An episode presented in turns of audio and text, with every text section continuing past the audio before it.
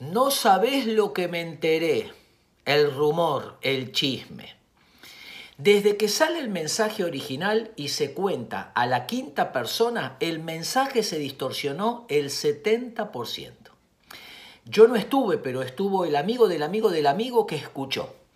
Hay dos tipos de chismosos. El chismoso de buena fuente. Te dice, no, esto es de buena fuente. Y el chismoso amateur parece ser. Escuché por ahí que cómo atraen los chismes y los rumores. Eh, Gordon Olport, un terapeuta americano, estudió el fenómeno del rumor y descubrió que nuestra mente es vaga, busca ahorrar combustible psíquico. Entonces utiliza en el discurso y en lo que vemos tres leyes.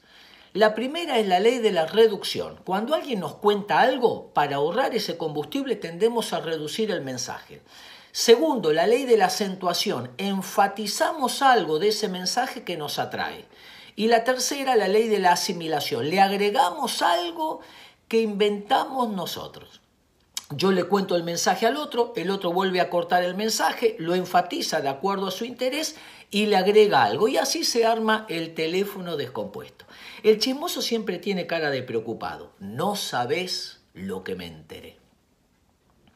Cuanto más ansiosa es una persona, menos se banca no saber. A veces vemos algo y creemos que vimos lo que vimos cuando en realidad no vimos eso.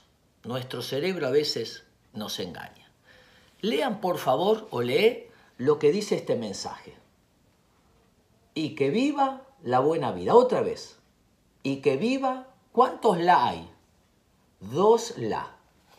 A veces nuestro cerebro nos engaña y pensamos que lo que vimos en realidad es lo que vimos cuando nuestro cerebro arma otra historia. ¿Por qué hay personas chismosas?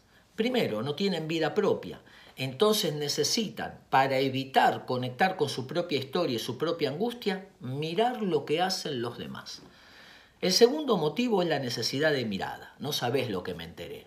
Che, parece ser que me enteré que Bernardo, el rumor, dice Gordon por tiene que ser atractivo, tiene que tener un elemento que llama la atención.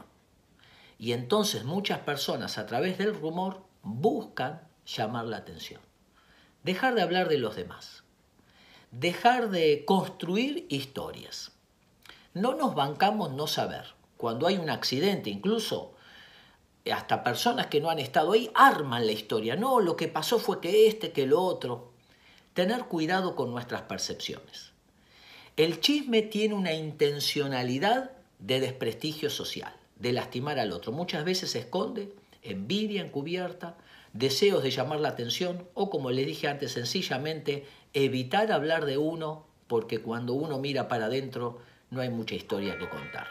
Invertir el tiempo en nosotros mismos y es seguir escribiendo nuestra propia historia. Espero que les sirva. Un abrazo.